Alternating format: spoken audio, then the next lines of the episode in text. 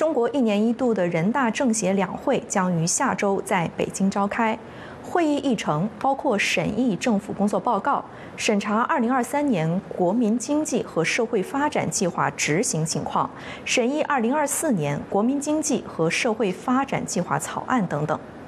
两会是观察中国政策走向的一个重要窗口。在中国当前的经济形势之下，北京能否在两会上拿出切实有效的经济纾困方案？我们来请教两位嘉宾。我们今天要请到的两位嘉宾分别是南卡大学艾肯商学院讲座教授谢田博士，以及美国信息与战略研究所经济学者李恒清先生。再次欢迎二位。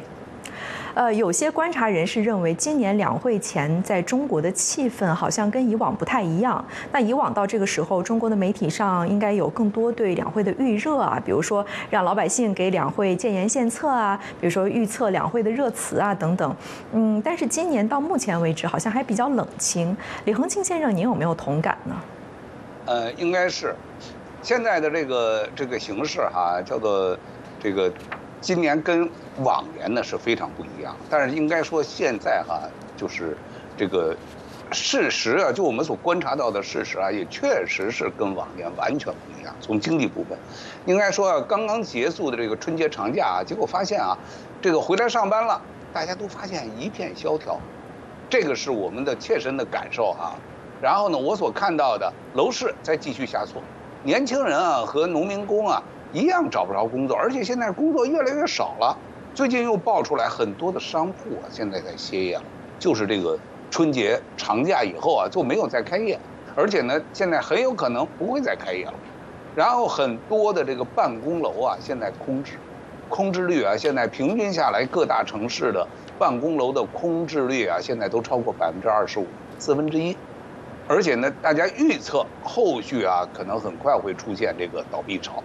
所以在这个 A 股啊，在过年前的这个 A 股大跌的情况下，老百姓啊怨声载道，哎，官方呢却是封堵，最后呢，所有的说这个评论区啊什么的全都给关了，很多官方的媒体的这个自媒体啊，这个呃不是这个社交媒体的这个主页的这个评论区全关闭的关闭了，哎，你想去建言献策都没地儿，所以最后老百姓啊想发发泄自己的怨气都没地儿跑，怎么办？结果都围到这个美国之音啊，不是美国之音啊，美国使馆的那个官方的微博账号上去了。哎，还有一些跑到了印度的这个使馆的微博账号去了。所以你就可以想象啊，今年的形势啊，确实非常的不好。哎，但是呢，官媒呢现在就还在坚持畅想中国经济，尤其是我们看到这个新年的这个习近平的讲话嘛，最后最后还说风景这边独好。风景这边独好，应该说啊，现在民间啊苦不堪言，哎，这个这个官家呢还是风景这边独好，应该冰火两重天啊。嗯，是很多人注意到，今年两会前中国社会的这个氛围是从上到下的，和去年有很大的不一样。去年这个时候还有很多中国人对复苏抱有憧憬啊，会相信北京还有所作为。那今年好像人们连这种期待都没有了。谢田教授，您觉得中国是不是陷入了一种就现在很流行的词啊，说是叫集体抑郁？您怎么看？呃，是有这么一点，是有这种集体抑郁。是吧我们知道这个个人呢有抑郁症啊，就是非常陷入深层的抑郁，它会让人呢就是一蹶不振呐，就是非常沉默寡言，然后陷入抑郁的话呢，会会有很大的问题。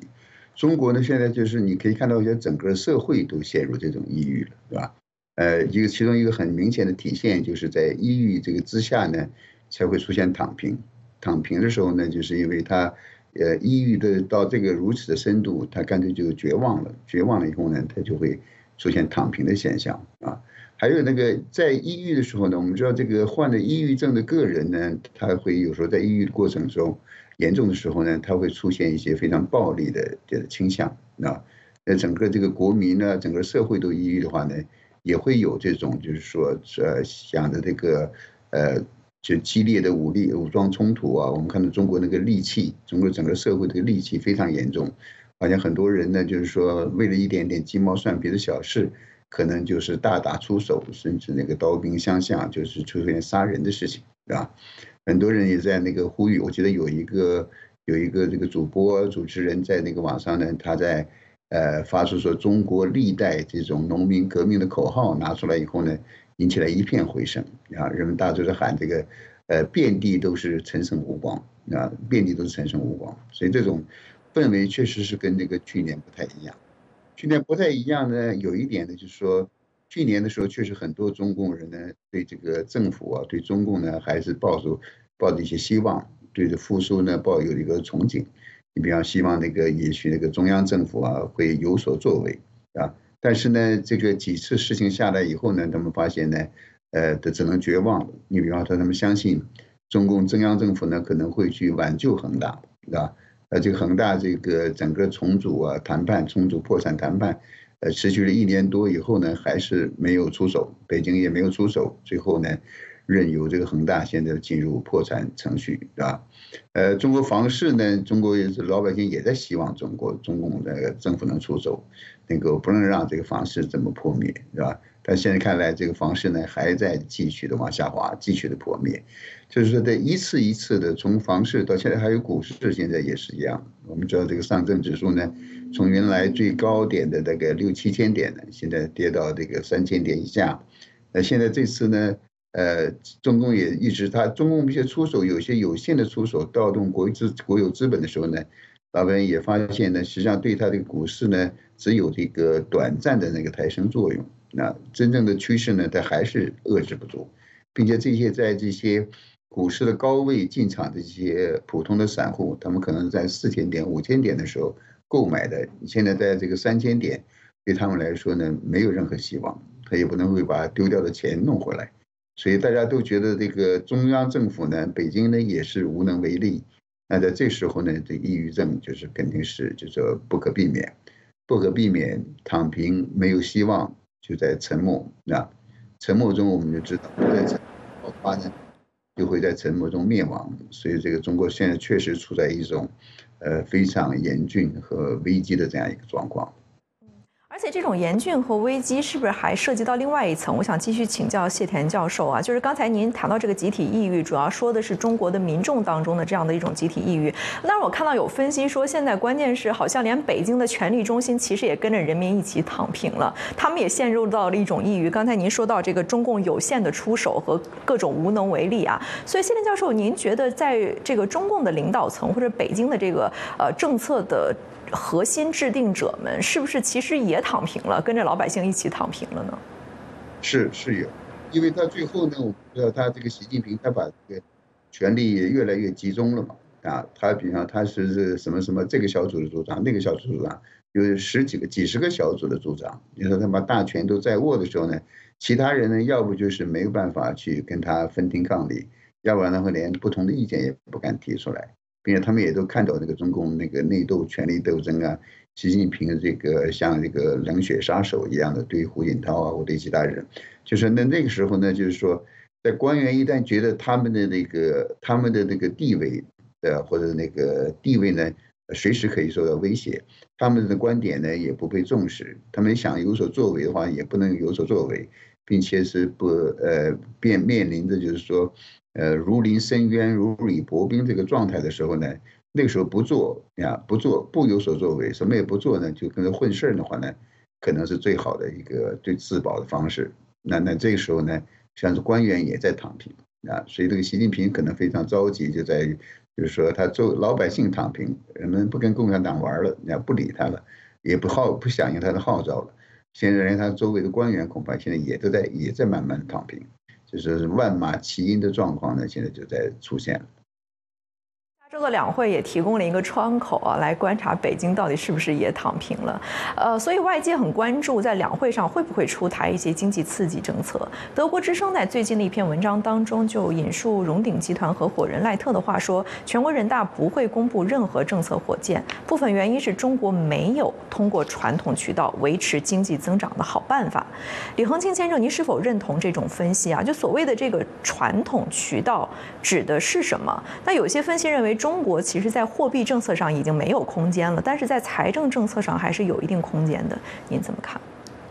呃，我基本上同意荣鼎的看法啊，因为我也是一直在关注荣鼎一些分析。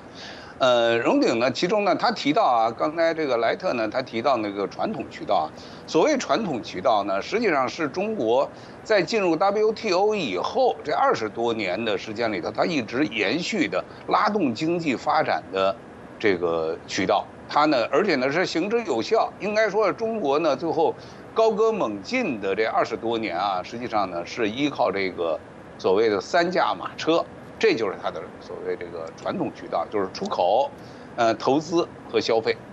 现在呢，这三驾马车哈几乎都熄火了。出口呢，大家都知道出出口不振，而且现在随着世界产业链、供应链的重组，然后呢，现在大量的外商又移出中国，所以呢，这个出口这一块啊，现在是危机重重。现在订单呢减少了很多很多，而且呢，未来呢，随着很多的产业线。供应线呢，这个彻底离开中国以后啊，这一块呢会下得更大。另外一个呢，大家都知道呢，就是消费这一部分，中共呢现在呢政府呢想尽了一切办法，各地从中央到地方啊想尽办法，然后从补贴呀到各种各样的什么这个购物券补贴呀，这些办法都想尽了，想的招儿都想想想绝了，哎，但是呢老百姓就是把不钱不把钱拿出来消费。所以这个呢就是一个大的问题了。然后投资，投资呢现在呢完全是靠这个政府投资，而这个民间的这个投资呢现在缩减的非常的厉害。应该说这个传统渠道三驾马车呢基本上都熄火了。那现在呢要想在这个这个出台所谓的刺激政策啊，现在无外乎呢就是两个嘛，一个呢是货币政策，一个呢是这个。财政政策，如果还想用市场来做的话啊，呃，否则的话你就干脆就搞行政政策了，那个就不属于市场经济的部分了，那就是你该抓人就抓人了，该这个想想想怎么收拾就怎么收拾。那过去还有那个说是公私合营，还有这个没收资产呢，对吧？所以那个咱们今天不谈。但是呢，所谓的这个货币政策哈，也就是印钱嘛，放水，在过去三年啊，应该尝试了很多次，而且放了大量的钱。据说呢，现在呢，钱呢流入市场呢，至少超过二十万亿，二十万亿这个货币，哎，但是呢，这些钱呢跑哪儿去了？又都流回到流回到银行去了，都流到银行去了。为什么？因为民间呢，这个消费和民间投资啊，大家都没有信心，都看不见那个投资的热点和消费的点，和另外也没有这个消费的能力，大家都对未来的预期非常低。哎，投资进去了以后，就等于是打了水漂了，那谁还敢投啊？所以呢，从用货币政策这块的刺激政策，高刺激啊，就没有刺激出来这个经济增长。而且呢，这里头有一个巨大的风险，就是呢通货膨胀。因为呢，这个前总理啊李克强曾经说过，这个月收入不到一千块钱的，在中国有六个亿。那这些低收入的这些人群啊，如果你要是通货膨胀了以后，他们怎么活？所以呢，这一点呢是投鼠忌器的一部分。另外一个就是财政，财政这个政策呢，所谓转移支付就靠举债。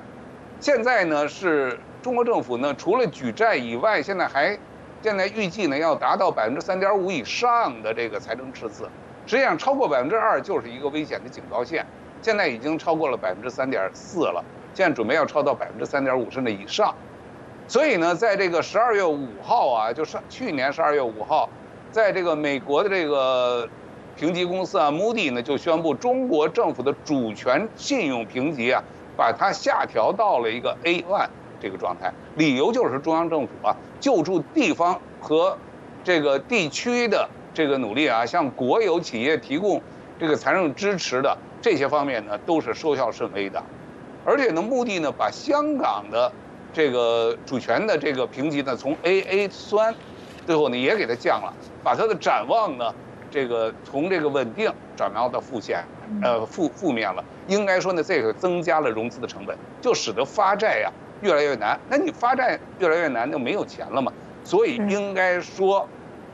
中央政府也好，地方政府也好，想用财政政策来刺激经济，这个，这个呢也是非常难。应该说啊，用那个。对中国男足的那个评价，那个播音员经常说哈，剩下的时间已经不多了。所以李恒清先生认为，不仅仅是啊这个货币政策没有空间了，财政政策也没有空间了。那这是不是到目前为止三中全会还没有召开的原因呢？因为我们知道，其实两会啊通常不是宣布重大的这个经济政策转变的场所。如果要是有什么经济政策的转变的话，应该是在三中全会上出台。但是我们看到，本应该在去年秋天举行的三中全会，一直拖到两会前也不见踪影。所以谢田教授，您怎么解读这样的一个现象？您觉得这意味着中共高？层对经济路线有争议，还是因为其实没有任何人有任何办法了呢？对，确实是这样。这个两会呢，它不是这个宣布政重大政策转变的一个场所。你知道，中国那个重大的经济政策这个决定呢，它一定是在这个中中共的中央委员会，主要是三中全会上要出台的。一般三中全会定下这个调子，呃，拿出一套方案以后呢，两会呢再会唱赞歌啊。或者给中共那个铺垫呐，补充什么理论的基础啊，还要准备布置实施啊。那现在呢，两会要开了，全三中全会还没有开，那就是说他没有这个没有什么办法出台，没有出台的话呢，就是没有办法，没有共识，也没有出路啊。所以说争议的有没有争议呢？我想这个在以前在胡锦涛时代或李克强的时候呢。呃，可能还有一些争议，就是当时有一些不同的想法、不同意见，会有一些争议，对吧？你是激进一点呢，还是和平缓一点，对吧？呃，现在看来，这个就是整个这个中央政治局啊、政治局常委的，全都是徐家、徐家军的人，全都是习近平的人，他也也没那么没什么好争议的，啊，你这谁还敢再争议啊？你争议多了以后呢，你就像这个胡锦涛那样被被架出去了，所以呢，现在基本上就是在这个中南海，大概除了习近平以外呢，大概其他的我们刚才也提到，这些六常委也好，政治个政治局也好，这委员呢，说大家都在躺平，都在躺平，他也不会积极的为这个就是说所谓的复苏呢提出什么贡献啊，每个人都想自保，就想得过且过，能混过去，混过去，并且中国经济的问题呢，现在看来也确实是基本上是没救了，这个这个经济啊，金融的，就是真是病入膏肓。就是说，呃，中国自己呢，他你刚才恒星也谈到，你不管是那个货币政策、财政政策、财政政策，都起不到应有的作用。因为因为中共也不是一个真正的市场经济，你靠那种货币政策也不可能起到作用。是。呃，并且以前他靠的那些外来的资本、西方资本来救助，现在也来不了了。所以他实际上根本出台不了什么办法，出台不了什么办法，那他干脆就呃。他就没办法呃提出什么问，呃提出什么东西啊，人大来做了。是，所以外界现在对于两会的另外一个关注点在于，这个政府工作报告会将二零二四年的经济目标定多高？那一个普遍的猜测是，大概是百分之五左右，跟二零二三年基本持平。呃，李恒清先生，首先您是否认同这样的一种猜测啊？另外就是您怎么看待这种经济目标？那有分析认为，就是像我们刚才说到了，它没有新政策的这种情况下，制定跟去年类似的 GDP 目标，这可能只会打击信心，而不是提振信心。您怎么看？嗯，其实呢，要是如果是我的话哈，我就不会去定什么所谓的 GDP 这个增速呢，变成一个国家国家的这个 KPI，对吧？所以我想呢，这个呢其实毫无意义。但是这延续了，这有它的政治的延续性。哎，但是今年啊，我们可以看到今年的这个 GDP 啊，百分之五点五点二，这个是李强总理呢在达沃斯那个那个论坛上呢提前宣布的。哎，结果是什么？外界没人信，哎，西方世界的经济学家们和各经济机构啊，几乎没人信。而且更狠的就是什么呀？这个财经，呃，那个叫日日经，日经最后呢，他的观察和他的推算应该是个负增长，二零二三年。所以呢，我就想啊，你这个五点二又有啥意义？另外呢，在二零二四年呢，再定个百分之五左右，又有什么意义？应该说，中国现在的状况离开了结构性变革，或者叫做政治改革，或者叫政治变革，经济纾困几乎是不可能得到的。所以在这种情况下，信心从何而来？对吧？那就是掩耳盗铃，最后规定一个高的一个这个经济增长的一个数预期的数值，那不就是骗人嘛？对吧？实际上毫无意义，最后一定会自己打自打耳光。嗯，李克勤先生刚才提到了这个 GDP 的增速目标，其实没有什么意义。确实，最近有很多关于这个 GDP 英雄论跟自行车理论之间的碰撞。那有人就认为说，不要再以 GDP 增速论英雄，GDP 慢下来没关系，甚至有助于经济转型。那另外一派的观点呢，是认为中国经济就像骑自行车啊，有一定的速度，什么都好说；一旦太慢，就会翻车啊。这些其实都不是新的说法，几年前就有这样的争论，只是在新的经济形势之下又被提起。呃，谢田教授，您在这个问题上怎样的思考？您比较认同哪种说法？对这个 GDP 英雄论的，还有什么自行车理论的？呃，那现在看来就是说，好像呃，中共也知道，他这个用 GDP 来定政绩，用 GDP 来这个吸引外国投资，呃，用 GDP 来展示中共所谓这个治理国家有功，这些呢，现在看来都破灭。并且中共呢，就像恒清也提到。中共在这个世界经济论坛也好，在国际上再发布那些经济增长的虚假数字的话，呃，也没有人相信的，骗术没人相信的，对吧？呃，那现在所以有人会说，那我们干脆就放弃这个做法也好了，因为因为其他国家的话呢，它这个呃经济预测或经济研究的机构呢会预测经济怎么样，而政府呢从来都不敢去说。我一个经济要达要达到什么什么样的目标，或或者就业怎么样，经济怎么样？没没人没有一个政府，呃，他敢去这样去预测啊。那中共现在可能最后呢，可能也不得不放弃掉这个说法。但是呢，你说这个不要以 GDP 增速论英雄，呃，现在说的慢下来没关系，还还说什么有助于这个经济转型，这有点像个马后炮一样的啊。你当年没有你这个 GDP 这些虚假的数字啊，这些吹牛吹嘘。呃，没哪来的这些世界外商的投资？啊，外商这个投资中国，把中国建成世界工厂，啊，以至于说那个，所以这个是呃一个马后炮的理论，啊，这些是中共可能不得不放弃的东西。自行车理论呢，有一点意思，啊，说中国像经济像自行车一样的，有速度的话呢，就能就能跑站得住，就能跑下去；一旦太慢，就会翻车，这有一点道理。但中国经济可能更像一个三轮车。啊，呃，三轮车，因为我们有讲三驾马车嘛，对吧？这个三驾马车呢，构成了中国这些经济的这个支撑点。呃，像这个三驾也马车呢，这个三像三轮车也支撑这个车的运呃车的运动啊，车子往前往前继续前行。就像刚才那个恒经也提到，就是这个三驾马车呢，或者三轮车的三个轮子呢，可能有一个轮子已经去掉了啊，呃，两个轮子都去掉了。现在看来，你不管是进出口，对吧？还有这个这个消内需消费和这个基建投资，现在几乎大概两至少两个轮子已经没有了。你看，现在唯一的这个进出口还在支撑一点呢，是因为这个对这些，呃，俄罗斯啊或者其他其他亚非国家的这些进出口呢，还在这个弥补，因为对这个西欧欧美的出口减少带来的那些这些的空档。但这个呢，实际上并不是对中国经济来说非常优质的。高质量的中共所希望的那种出口，有那种出口，它这些出口呢，它带不来中共所需要的外汇。所以这个第三三轮车，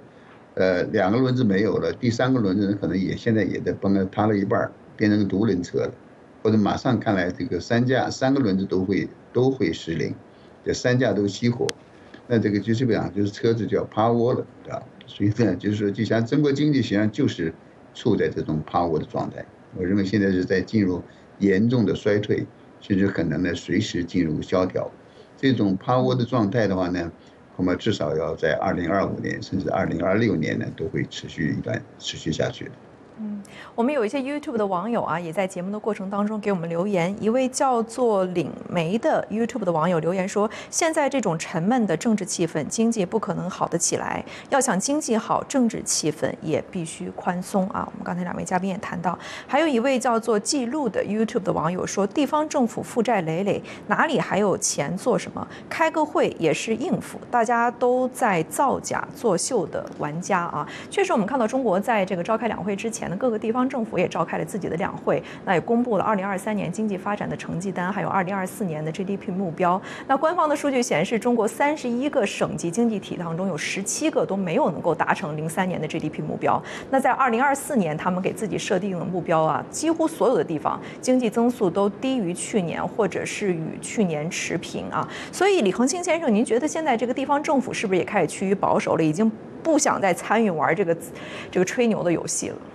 呃，应该是这样，但是呢，不吹吧，就是官位就不保了。现在呢，总书记要求他们去吹，所以他们想尽一切办法去讲。所以从中央到地方都是一样的。你像这个李强总理，那时候在这个去年的两会就是说嘛，这个这个记者问他，现在人口已经今年第一次公布出来是负增长。哎，那现在您怎么看？他说我们的人口优势没有了，我们有人才优势，你这不是胡说吗？我们人才优势在哪儿呢？那么多的年轻的大学毕业生是不是人才？当然是人才。你没有工作给大家做，我们的人才优势怎么用啊？另外呢，到达沃斯，他说呢，跟人家讲说我们现在中等收入人群啊有四亿多，超过四亿，十年以后要超过八亿。我们这么大的一个市场，你们赶紧来吧。我们真正的情况是什么？中国老百姓百分之六十到七十的资产都在房子里，财富马上就缩水了，债务，债务不缩水，那实际上已经资不抵债了。是，所以这个就是中国的现实，光靠骗人是不行的。好的，非常感谢谢田教授和李恒清先生今天参加我们的节目，谢谢二位。嘉宾在节目中发表的是个人观点，并不代表美国之音。明。